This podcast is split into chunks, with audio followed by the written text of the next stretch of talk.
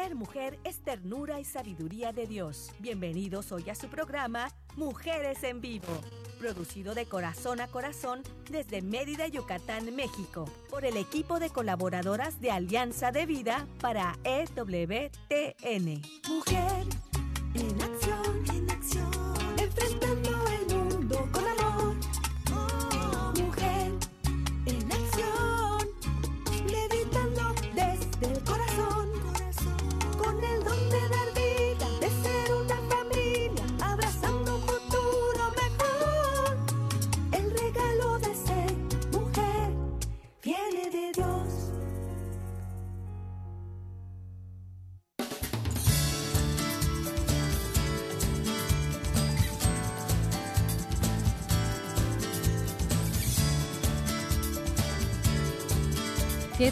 Saludos, estimados radioescuchas. Pues es un gusto poder estar contigo en esta hermosa tarde. Les saluda Carmen Eck del programa Mujeres en Vivo. Y esta hermosa tarde llena de vida, llena de ilusión, llena de proyectos. Estamos transmitiendo desde Mérida, Yucatán, México para EWTN Radio Católica Mundial. Quiero agradecer en los controles a la productora Katia Baliño en Alabama, Estados Unidos, y a César Carreño en los controles aquí desde Mérida, Yucatán, México. Bueno, es un gusto de verdad contar con bellas mujeres que nos van a compartir un tema muy importante, muy necesario para nuestros días y pues sobre todo ustedes saben que el programa de Mujeres en Vivo está hecho para compartir la vida, no venimos a enseñar, sino venimos a compartir de lo que Dios nos ha permitido vivir, aprender y sobre todo palpar en la sociedad, qué está pasando en la sociedad, cuáles son esos dolores que vive la sociedad y de qué manera nosotras como, como mujeres podemos poner ese granito de arena para poder ir, ir sanando esta situación social.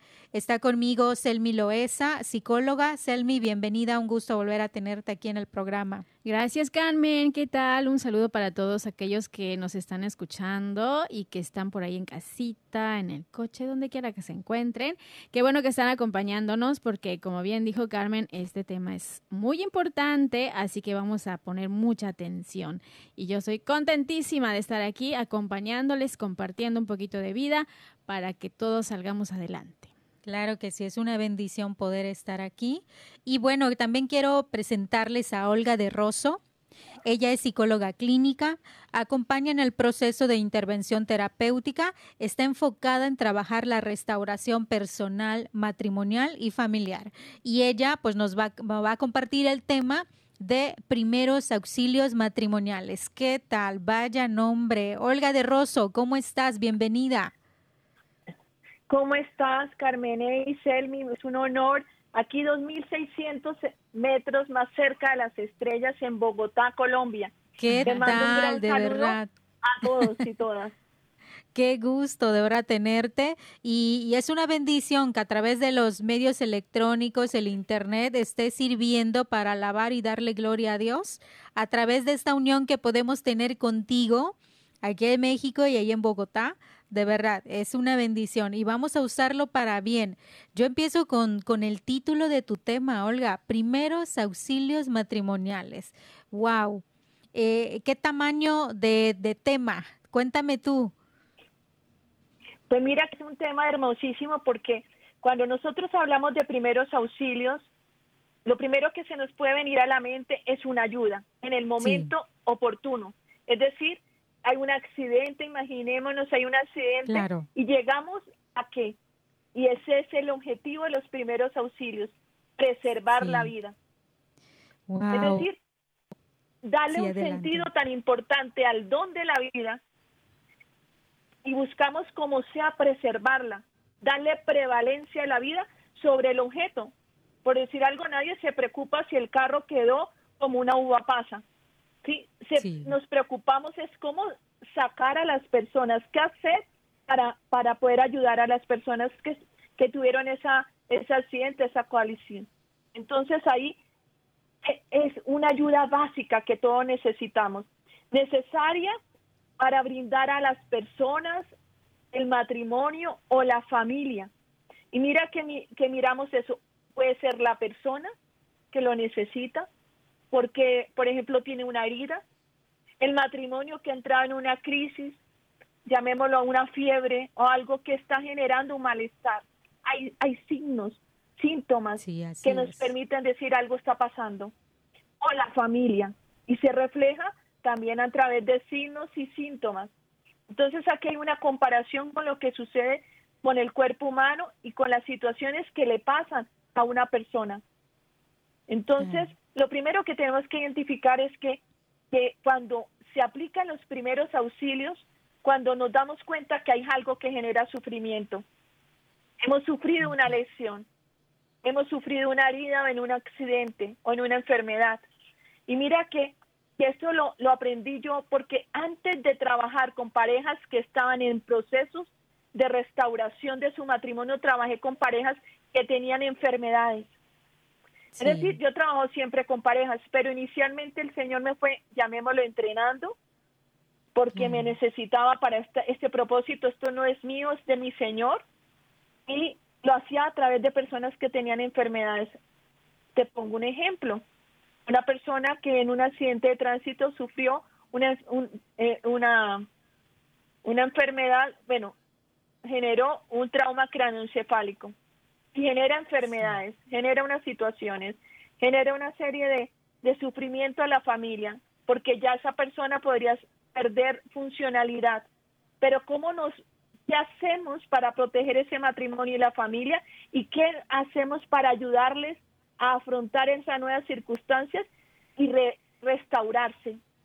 ¿Sí? Claro. y es que restaurar, este, Olga, restaurar esa, esa palabra es muy bonita porque fíjate, buscando la definición, eh, si nos vamos a un diccionario común, podemos ver que es reparar eh, una obra de arte, o un edificio. Y una obra de arte es algo que está hecho para admirar. Y yo creo que eso es un matrimonio, ¿no? Es algo que se hace y se forma y se edifica o se construye para admirarlo, ¿no? Y es un ejemplo, cuando todos los matrimonios están unidos y están bien edificados, es algo que de verdad nos llega, eh, se contagia y queremos, o todos quisiéramos tener un matrimonio así. Por eso esa palabra a mí me, me gustó muchísimo restaurar un matrimonio y como tú bien dices es pues preservar la vida matrimonial. Claro. Sí. Fíjate que el fin es ese. Y, y, y, uno aplica los primeros auxilios como algo inicial hasta que llegue alguien, un medio profesional que se encargue de la situación. Y ahí es cuando entran las tres veces que yo siempre digo. Busca primero a Dios, porque para restaurar un matrimonio diseñado por Dios debemos buscar a Dios. Busca ayuda idónea. Es necesario muchas veces un profesional que, que trabaje en los matrimonios y, voy a ser franca, que tenga una vida eh, de fe, una vida cristiana, que, que sea coherente en ello. ¿Por qué? Porque no solo es necesario practicarlo en mi vida privada, vivirlo en mi vida privada, sino llevarlo a mi profesión. Y eso es fundamental. Y también ahí es cuando te dicen, busca primero cambiar tú. Son las tres veces. Entonces, ese es el fin de los primeros auxilios, como llegar y auxiliar ese matrimonio para decir eso. Eso lo puede hacer un sacerdote, lo puede hacer un profesional, lo puede hacer un consejero, lo puede hacer alguna persona que tenga autoridad porque sepa cómo aplicar esos primeros auxilios. Pero el fin es preservar la vida del sacramento, porque es tan importante para Dios. En, este, en estos últimos días que el Evangelio ha reiterado a través de, de varias, eh, varios días sobre la importancia del sacramento matrimonial, el don. Incluso hoy compara a la iglesia con una novia en el Apocalipsis. Claro. Entonces, siempre está él usando como ejemplo el matrimonio. Cuando uno compara y nombra tanto algo, uno debe intuir por qué es importante para Dios. Entonces, estamos preservando la base de la sociedad, de la humanidad. Sí, precisamente en estos tiempos en que la familia, el matrimonio está siendo atacada por muchas ideologías, por muchas nuevas costumbres modernas eh, que invitan, por ejemplo, a las nuevas parejas a no casarse por la iglesia o a veces ya ni siquiera por lo civil, sino solamente a cohabitar, a ver si funciona, ¿verdad? Ese es el lema que ellos utilizan. Vamos a vivir juntos a ver si funciona. Y si no funciona, cada quien a su casa, como si la unión entre un hombre y una mujer no tuviera ninguna consecuencia, ¿verdad? E, y de esta manera, como tú dices, ya se está eh, deteriorando también ese... Eh, el, respeto que nosotros debemos tener a la vida, porque sabemos que el hombre y la mujer, esa unión tiene un fin, un fin muy importante que es dar vida. Y cuando esto no se cumple, simplemente es libertinaje, simplemente es un, un, pasatiempo egoísta de la persona y sobre todo algo muy importante, Olga, que cada vez vamos endureciendo nuestro corazón, Que ya no se está tomando como eh, una situación que puede traer consecuencias, sino que ya lo vemos como parte de la vida y yo no estoy mal. Yo no estoy mal porque solamente quiero estar con, con una pareja, y ahora ya no importa si es hombre o mujer o con los dos. Entonces cada vez se va tentando más contra la vida, contra los designios de Dios y las consecuencias. El hombre lo está sufriendo hoy en día y no es Dios el que está castigando, no, simplemente es la consecuencia de las acciones del hombre, ¿verdad? Porque está tentando contra dos cosas muy importantes, ¿verdad? Que es la unión entre el hombre y la mujer, como dice Dios, eh, que hizo a, la mujer, hizo al hombre a su imagen y semejanza. Y también le da la mujer al hombre como ayuda adecuada. Y la mujer no estamos siendo eso para el hombre. Entonces vemos cómo faltar a los mandamientos de Dios, a los designios de Dios, simplemente nos trae consecuencias negativas, ¿verdad? Por eso cuando hablas de primeros auxilios psicológicos, en verdad que hoy en día hay mucha gente que está muy herida, muy lastimada y que necesita ese primer encuentro de alguien que vaya a acogerlo, a sostenerlo mientras llega el profesional, ¿verdad? El especialista, que en este caso sería Dios, ¿verdad? Exactamente. Fíjate que en ese sentido nosotros menguamos como profesionales para dejar que Dios sea el que obre. Y entonces, en ese menguar sabemos que nosotros, y eso es una palabra grande, coayudar a Dios. En humildad, uno es un siervo, una sierva de Dios que se pone a su servicio, al servicio de su propósito, de ese don maravilloso que es el sacramento matrimonial. Entonces ahí uno realmente empieza a comprender que incluso su profesión, que a veces las personas interpretan mal, y estoy aquí con una colega, dicen es que yo haya, que, que se la psicología a un lado, no. La psicología y uno como profesional en psicología tiene, pone todo a su servicio, al servicio de ese matrimonio, de esos primeros auxilios, de atenderlos. Yo, yo ahora, yo tengo como una sigla, yo desde siempre trato de hacer acrósticos y siglas para yo memorizar las cosas de manera inicial, pero también porque se vuelve pedagógico. Y entonces nosotros como profesionales hacemos lo siguiente. Una, la P de proteger.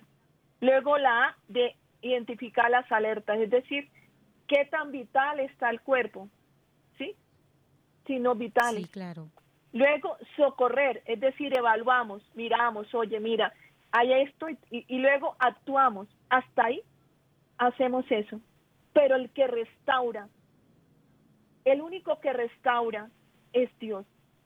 Y el Señor lo muestra en su palabra, porque así como tú definiste, que la definición, digamos, coloquial de, de, digamos, humana, el Señor bíblicamente nos dice la restauración siempre restablecer esa condicional, condición original de algo que está relacionado a lo que tú dijiste. Pero nosotros fuimos, cuando restauramos, cuando acompañamos a una persona, si ustedes ven, yo siempre hablo, acompaño en la restauración, yo no digo restauro. Porque yo soy consciente que es un acompañamiento. Y entonces, a restablecer la condición original, ¿cuál era la condición original?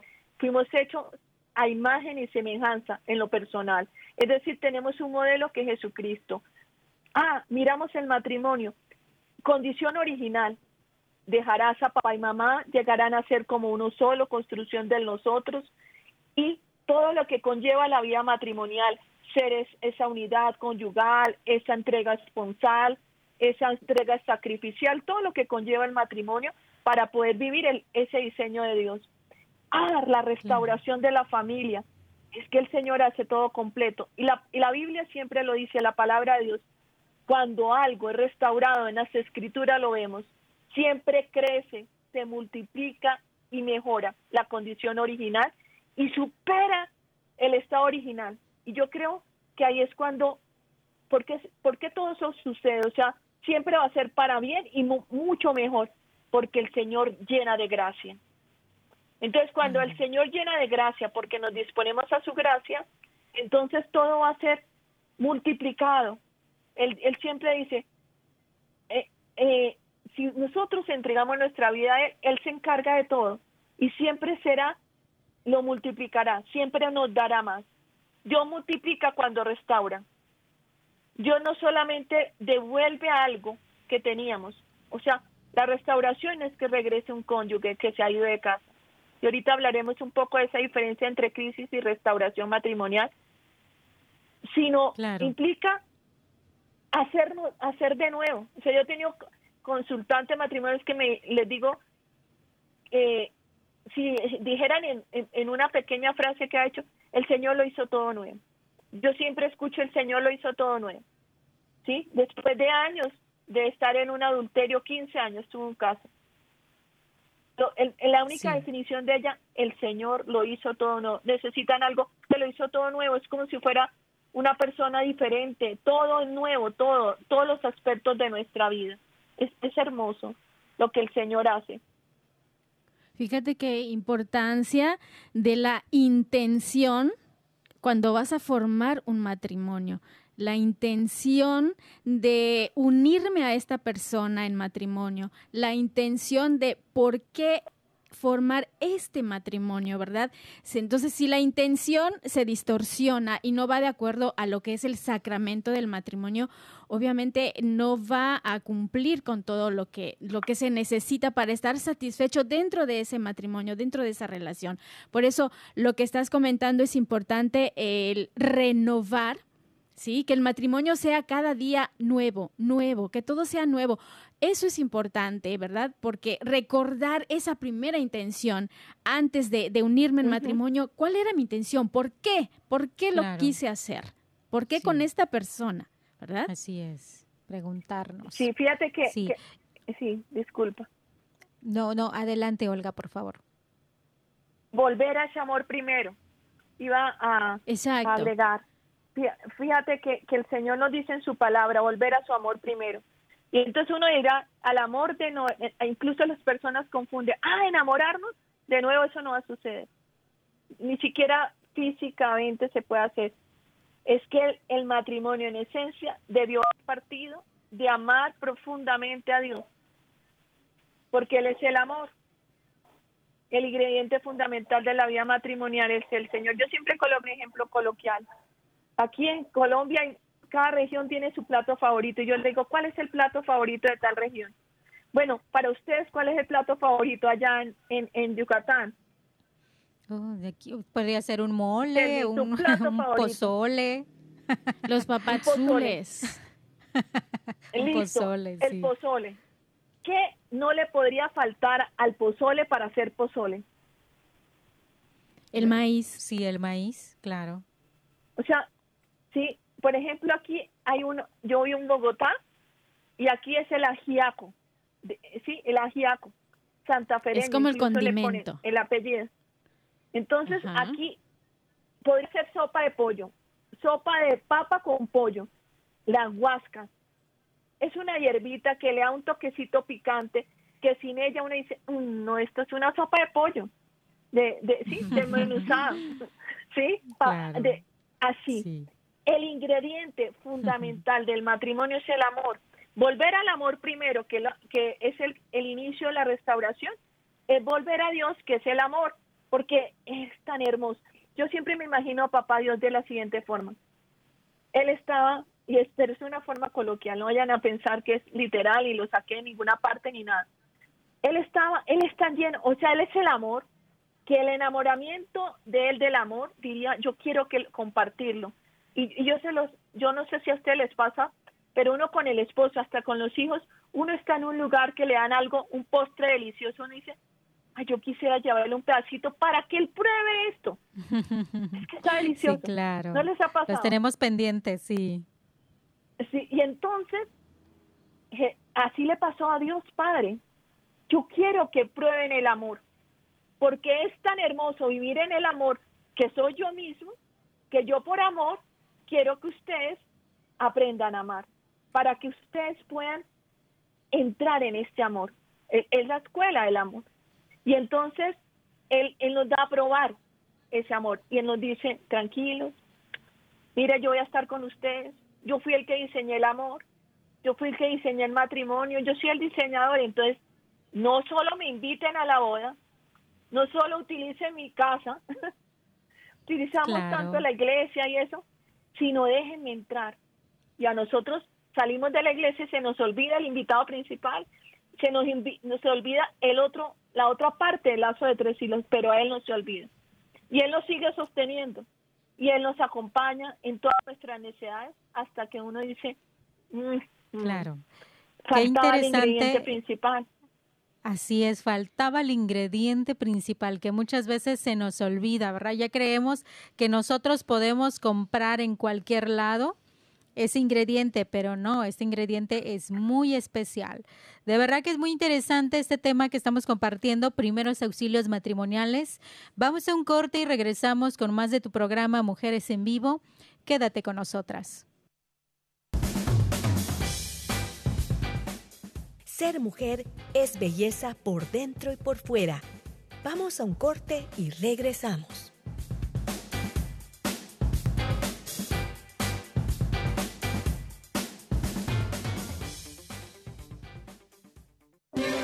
Si quieres conocer más acerca de nuestra labor, llámanos al Centro Alianza de Vida en Estados Unidos al 682-772-1958.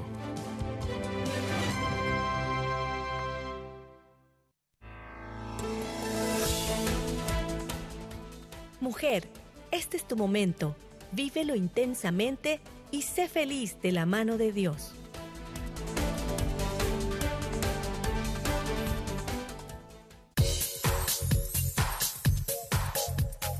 Estás escuchando Mujeres en Vivo de Corazón a Corazón.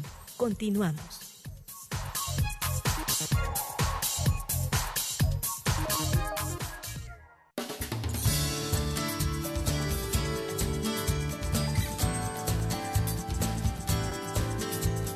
Continuamos con tu programa y recuerda que puedes encontrarnos en el Facebook AV Mujeres Católicas en Vivo y en la página alianzadevida.com puedes escuchar en la sección radio todas las grabaciones que nosotros hemos compartido para volver a reflexionar y poder compartir con todos tus seres queridos o con aquella persona que lo necesita. Y también puedes escuchar los programas en Spotify, lo puedes buscar como Mujeres en Vivo en Spotify. Bien, y estamos con el tema primeros auxilios psicológicos. Olga de Rosso nos está compartiendo y está con nosotros también Selmi Loesa y una servidora Carmenek para poder platicar acerca de este tema muy necesario hoy en día poder recordar ese ingrediente que no puede faltar en nuestro matrimonio. Olga, también tú estabas hablando acerca de la restauración, no solamente matrimonial y familiar, sino también de la personal, que se me hace una base muy necesaria para vivir en una familia y poder cuidar a las familias, porque también eh, tenemos a personas que no son casadas, pero si mantenemos ese respeto a la familia y al matrimonio, hasta como solteros, podemos abonar, podemos dar eh, esos primeros auxilios a los matrimonios y a las familias. Importante esta restauración desde el lado personal, individual. ¿Sí? ¿Cómo, ves, Olga? Bueno, mira, si nos refiriéramos a los matrimonios, no hay restauración matrimonial, ni menos familiar, sino hay una restauración personal. ¿Sí? Entonces es en esencia, sí. es esencial la restauración personal. Uno de los ejemplos que nos permiten ver la restauración personal es el hijo pródigo. Yo amo Lucas 15.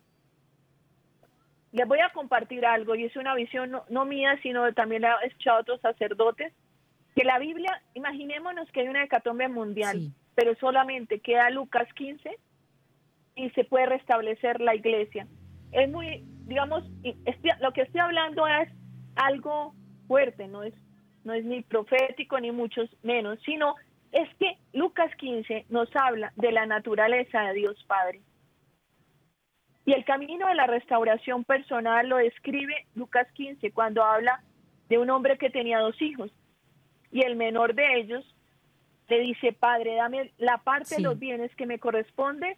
Él lo reparte y mucho, unos días después, eh, se va, se va de casa, desperdiciando esos bienes. Es decir, entra en, en, pecado. ¿Y qué es el pecado? Es equivocarnos, eh, cometer errores, malgastar. Y lo que hace ese hombre, que puede ser cualquiera de nosotros, es malgastar los recursos que Dios nos da. Y evaluemos cuáles son los recursos. Son los dones, como el matrimonio, como la vida. Entonces, yo puedo ir malgastando la vida porque yo no me cuide, no la cuide. Ejemplos, drogas, ejemplos, exceso de trabajo, los excesos, la, la dificultad para autocuidarme. Estamos en medio de una pandemia y hay personas que aún no sé, allá en México o en los Estados Unidos, pero aquí en Colombia, habían personas que usaban el tapabocas en todos lados menos en, la boca, en la nariz. Entonces, y luego desafiaban. Claro. no me va a dar. sí, también acá, Olga. Ah, bueno.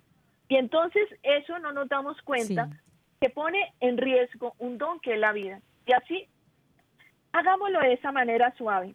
¿sí? Pero así sucesivamente podemos vivir muchas situaciones.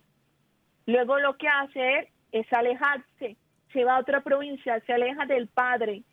No quiero que me esté diciendo lo que debo hacer, o sea, no quiero instrucciones, no quiero mandamientos, no quiero reglas, quiero hacer mi vida a la manera. Y una hermosa canción que es a mi manera. Yo sé que la hemos escuchado, tal vez lo más viejito, pero es una canción que habla de eso, un, hombre que hace la vida a su manera. Y así se, de alguna manera, claro. va arruinándola, vive en la carencia. Y, se, y haciendo eso termina él cuidando cerdos y apeteciendo lo de los cerdos, porque no podía comer, nadie le daba.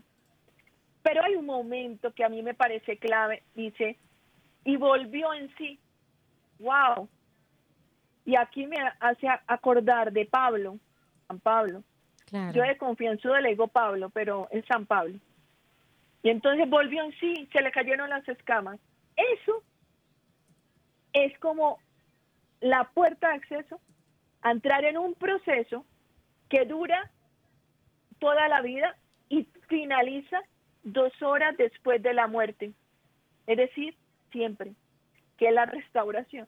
Y les digo eso dos horas después que hubieran podido ser cuatro o dos meses después de la muerte. Es decir, toda la vida voy a estar en restauración.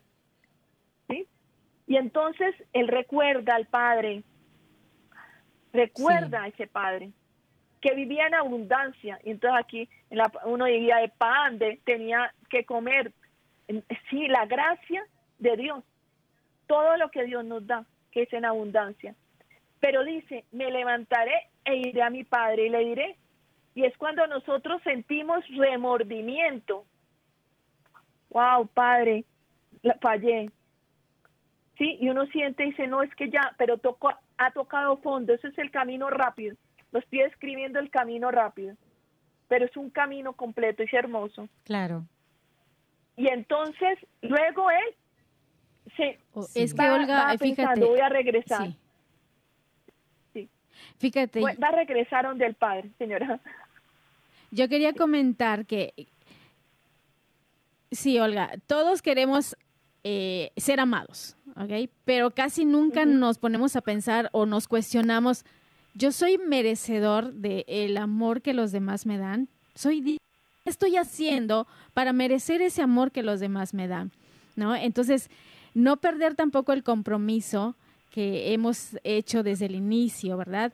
Desde esa renovación, desde mi matrimonio es nuevo, todos los días, cada día regreso al amor, quiero ser amado, quiero recibir, pero también tengo que aprender, invertir también mi tiempo en ese, en ese aprender a amar al otro, en ese dar bondad, en ese eh, estar siempre cerca de, de Dios para que mi matrimonio siga adelante, ese compromiso que hemos adquirido, porque el sacramento del matrimonio es eso, es un compromiso y es una responsabilidad muy grande. Entonces, como tú bien decías hace un momento, si yo no me restauro a mí mismo, ¿verdad? ¿Cómo voy a ser capaz de dar amor y de recibir ese amor y de ser digno de ese amor?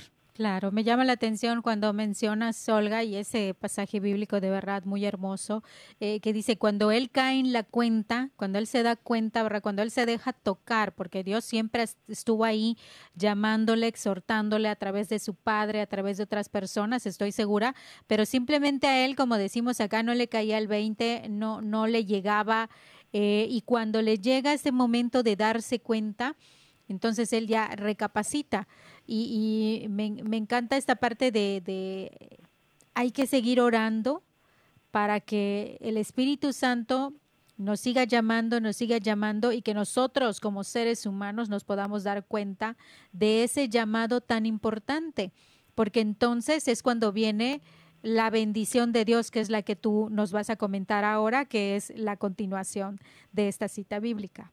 Adelante, de esta parábola. Fíjate que son dos caminos. Nosotros tenemos siempre en la vida la oportunidad de tomar decisiones y él toma una decisión inicial y se va. Pero hay un momento también donde uno puede rectificar y ahí es donde entra el Espíritu Santo, como tú lo mencionas. Y, salimos de la ruina total en la que estábamos para ir a un, a un tiempo de esperanza, que, que es el camino de restauración, que inicia con el arrepentimiento. Y fíjate que yo ya nombrado la, la palabra remordimiento, porque muchas veces inicia con ese remordimiento. El remordimiento es algo que sucede muy hacia nosotros. ¿Sí? Por ejemplo, Judas sintió arrepentimiento y fue entregó las monedas, pero luego terminó en la muerte porque se suicidó. Es decir, ahí no, ahí no, eso sucede en nosotros, pero sigue siendo un acto de egoísmo y por tanto no vemos el bien mayor. Y entonces él quedó su dolor y, y Pero Pedro, que cometió también el mismo error de, de, de decir tres veces, negar a, a, a Jesús, él sí va al arrepentimiento y busca a Jesús. Entonces el, el, camino, ese tiempo de esperanza, es un camino que inicia con el arrepentimiento y es nuestro Señor Jesucristo el que nos ofrece el camino y, el, y Él es el camino mismo que nos va llevando al Padre. Porque el fin último es volver al Padre, ¿sí? amarlo sobre todas las cosas y poderlo poner como el centro de nuestra vida y vivir ese primer amor. Entonces, cuando tú vives ese encuentro con el Señor, te sientes amada por Él, le amas, tú vas a poder vivir el mandamiento del amor. Entonces, primero pongo al Señor, lo amo. Segundo paso, recibo, eh, me amo, porque recibo ese amor en mí, yo puedo amar a mi cónyuge. ¿Cuáles son las grandes dificultades en el matrimonio? Que realmente Mira, yo en mi experiencia profesional no he conocido, son muy pocos los matrimonios que, que, pueda decir se aman. Nos queremos mucho. Y el querer es condicionado. Es que yo quiero que haga, es que yo quiero que recoja, es que yo quiero, yo quiero, yo quiero, yo quiero, yo quiero. Nos llenamos de quiero. Es querer. Pero el amor incondicional si uno lo ve en, algunos matrimonios, uno lo encuentra, indudablemente son matrimonios en santidad, pero es un camino, ellos han recorrido un camino para aprender a amar verdaderamente, dejando que sea el Señor el que vaya obrando en el corazón. Es un, es, como, el, como la esencia del matrimonio, el ingrediente, para ponerlo coloquialmente, importante, esencial, sin el cual no se puede preparar.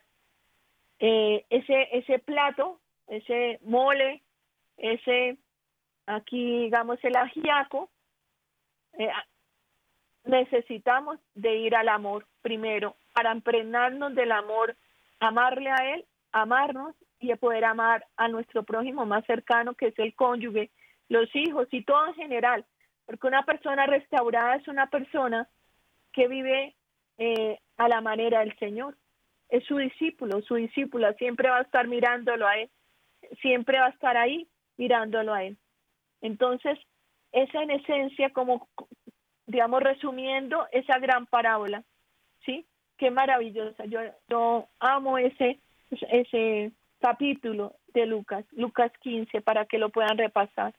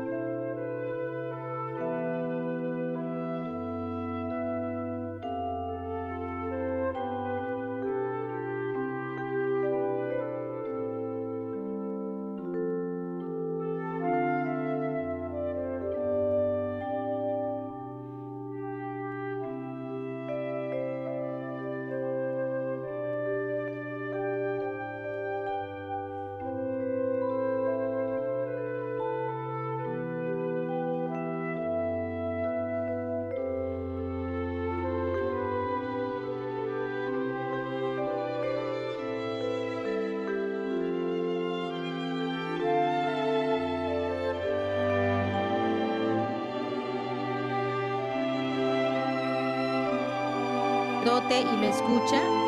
Sí, sí, te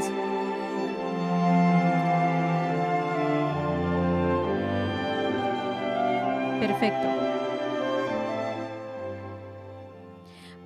De verdad que en este tema de primeros auxilios psicológicos que estamos compartiendo, Olga de Rosso, Selmi Loesa y una servidora Carmenek, pues a pesar de las interferencias técnicas, aquí estamos con la bendición de Dios porque es un tema muy importante, saber que nosotros podemos acompañar a esas personas que están sufriendo algún tipo de dolor en su matrimonio, en su familia o en su persona, pero el único que ahora es Dios. Olga, ¿cómo estás? ¿Qué, dices?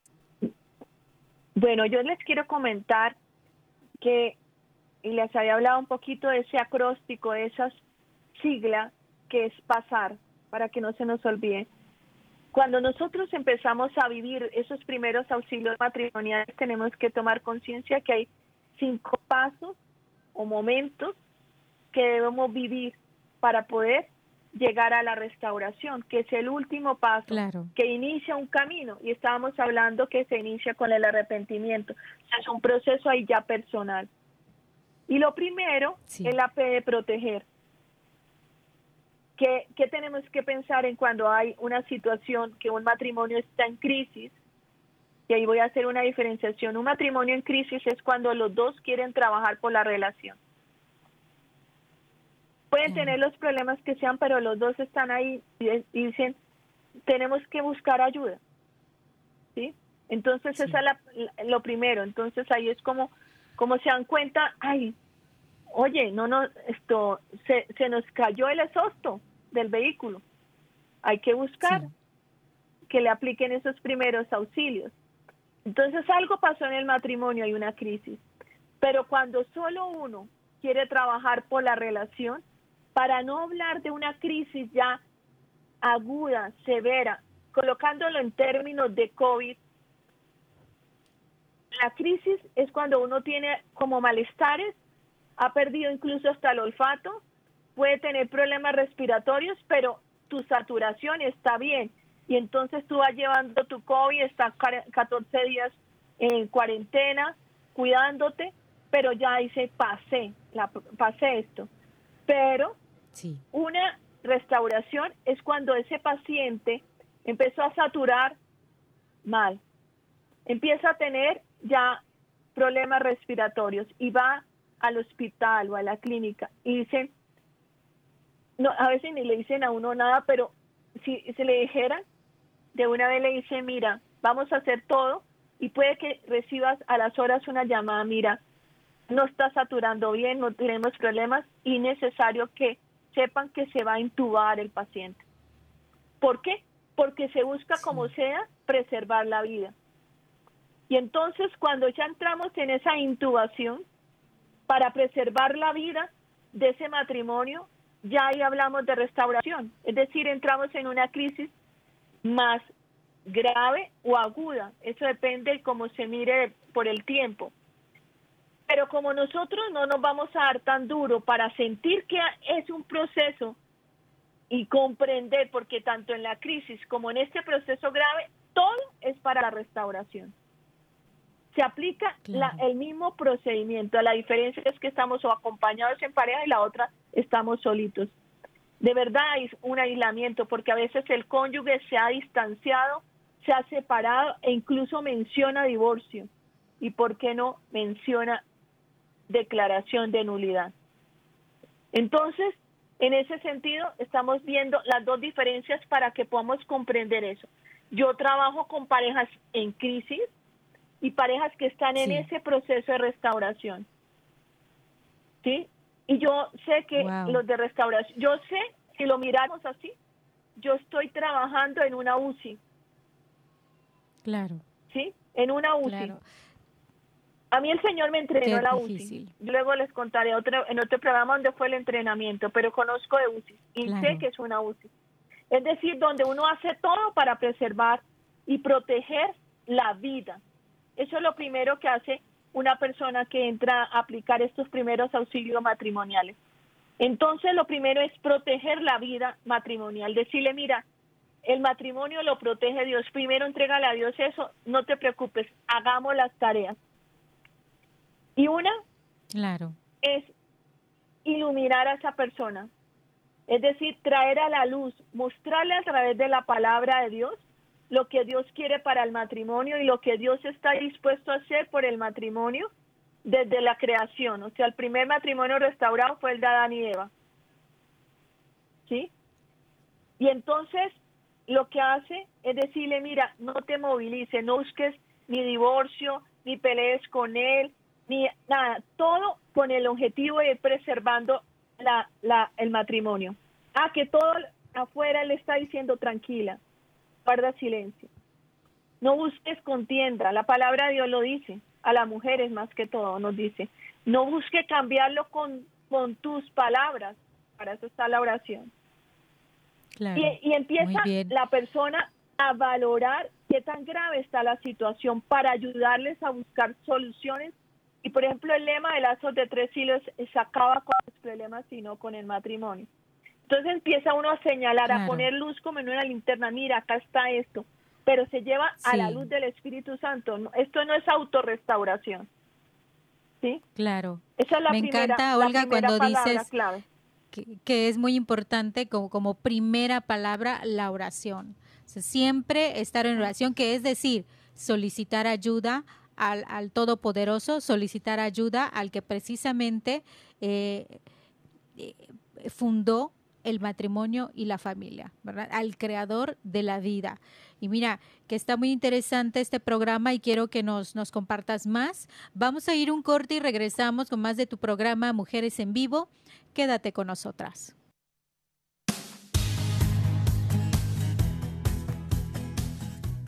Ser mujer es dar vida y alegría. Regresamos en un momento.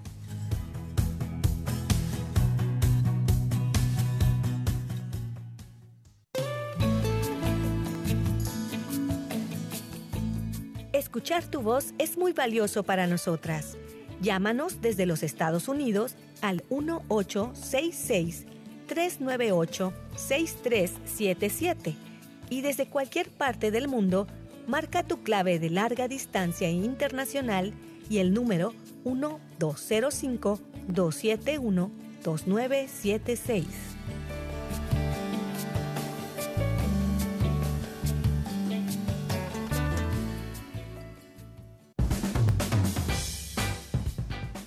Ser mujer es luz y alegría en medio de la adversidad.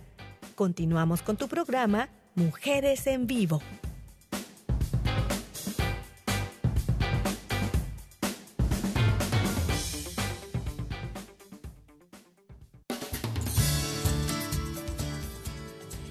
Bien, continuamos con tu programa Mujeres en Vivo y Olga de Rosso nos está compartiendo el tema Primeros Auxilios Matrimoniales, en donde en este momento nos estás compartiendo qué es lo que debemos hacer o cómo debemos actuar para poder trabajar esa restauración de la mano de Dios. Adelante, Olga.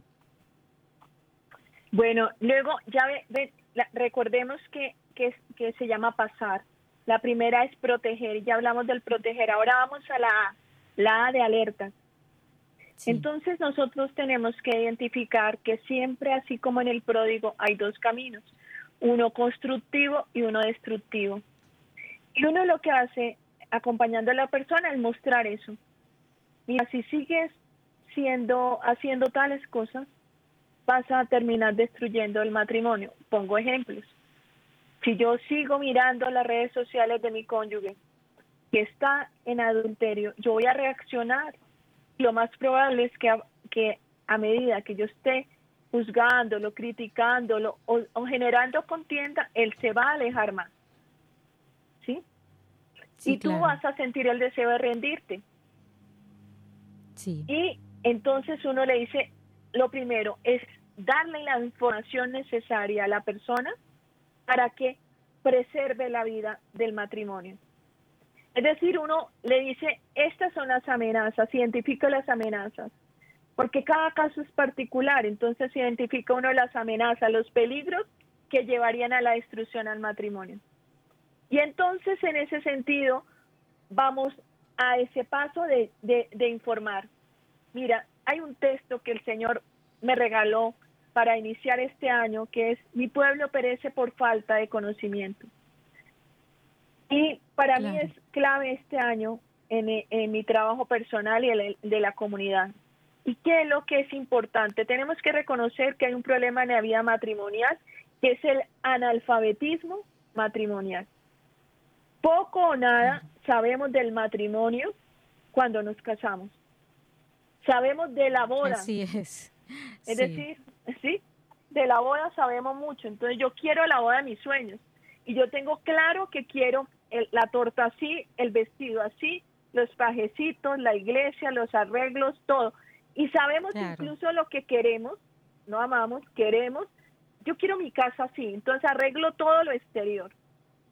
Pero poco o nada sabemos. Entonces, como hay analfabetismo matrimonial, es en estas alertas uno lo que hace es dar instrucción, informar a la persona con la, información básica necesaria para decir, oye, mire, conoce ese don de Dios. Hay personas que me dicen, es que yo no sabía que era un don. Y la palabra de Dios es clara. O sea, Está en Mateo 19, 11. Es un don de Dios, viene de Dios esa gracia, como el sacerdocio viene de Dios. Y hay un sacerdote que, que yo aprecio mucho, que es un gran misionero, él decía, mira, él no decía que los sacerdotes van al infierno, es que dijo, si alguno llegase a ir al infierno, allá sería sacerdote. En el cielo son sacerdotes. Si ustedes se han dado cuenta, el sacerdote no es hasta que la muerte y deja de ser sacerdote, siempre es sacerdote. Pero en el matrimonio, curiosamente, está la sesión con la muerte, lo separe. Entonces, eh, por eso es que, porque nosotros vamos al matrimonio espiritual, que ya las bodas del Cordero. Entonces, lo primero, vamos señalando todo eso, pero a través de la información, entonces yo ya sé en dónde está. Mira, por lo general nadie sabe qué es el matrimonio. Entonces, esa, es, la de alertar. Sí. Y luego vendría la S de socorrer. Una palabra hermosa. Socorrer. Es decir, cuando tú acompañas a una persona que está en ello, uno va ayudándolo a salir de la situación de riesgo y de peligro, socorro. Si está, eh, si el carro cayó a un abismo, buscan la manera de una grúa, de un carro, un carro que jale una, una persona que baja y desciende la montaña para, por, eh, digamos, muchas veces hasta exponiendo su propia vida y coloca, se coloca, coloca la persona sobre sí y la va subiendo porque es una persona que no lo puede hacer por sus propios medios. Es decir, ayuda a la persona a salir de la situación de riesgo y de peligro. Eso es socorrer. Si el matrimonio está en una profunda crisis, pues hay, habrán, y, y Selmi lo puede saber, que si no se hace la intervención adecuada, uno puede agravar el problema con un comentario de, de un profesional y decir, desahuciar el matrimonio, ¿sí? Decir, no, esto es muy difícil. Mira, yo tengo la experiencia con una de las personas que me asesora espiritualmente, un sacerdote, Fray Ramiro Acosta, y él me dice, mira, él es dedicado a la restauración, y me dijo, yo he, yo he tenido dos casos, y la verdad yo he tenido un caso en el cual yo decía, sí, y la verdad, eh, aunque es una pareja que no está en sacramento, yo decía, es difícil, pero ese, esa restauración no se ha dado, pero yo digo, pues para Dios no es nada imposible. Y el padre me decía, esos dos casos que yo, él no les dijo nada, si internamente uno siente, no, es un sentir, dice, está difícil. Y entonces él dijo, y esos dos casos se restauraron. Porque para Dios no hay nada imposible. Entonces ahí lo que uno tiene que hacer es eso. Claro. Eh, ahí es ayudarles a resolver esos problemas que son importantes y urgentes en el matrimonio si están en crisis y si no, a que la persona pueda trabajar en sí mismo para que pueda eh, empezar a hacer los cambios en su matrimonio, porque recordemos, somos una sola carne. Si uno va cambiando, aunque el otro uno no vea el cambio externo, lo que yo sí puedo verificar, porque mi profesión es una profesión donde yo veo milagros de Dios, yo todos los días tengo que darle gracias a Dios, porque Él fue el que, el que ha hecho mi vida profesional, es que me da la gracia de poder ver y darle la gloria, o sea que uno dice, esto fuiste tú, Señor, o sea, como Él genera las condiciones, es una hermosura, claro, una belleza, le digo yo a Él. Sí, y entonces lo que hace es esa persona. es cuando él derrama las gracias. El Señor obra Pues sí, es, ahí cuando e, eso que dice el pródigo en el texto, esto volvió en sí.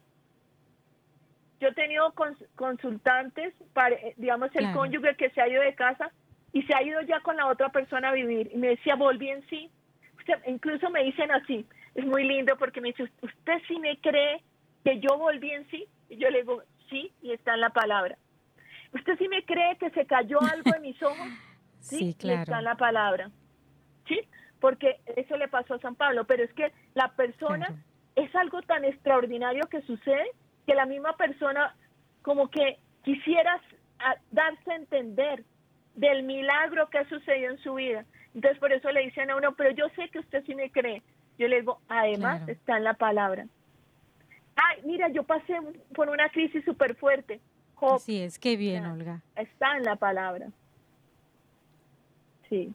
Claro. Luego viene la Qué bien, Olga, de verdad que es un que, es un privilegio, sí. Sí, eh, en este eh, mensaje de despedida me gustaría que terminaras con, con ese para poder despedir el programa. Adelante, Olga. Bueno, ya vamos a actuar. Sí. Es decir, vamos a buscar acabar con los problemas y no con el matrimonio. Esa, esa es la tarea que nos queda. Porque tú puedes estar diagnosticada, la herida está diagnosticada. Perfecto.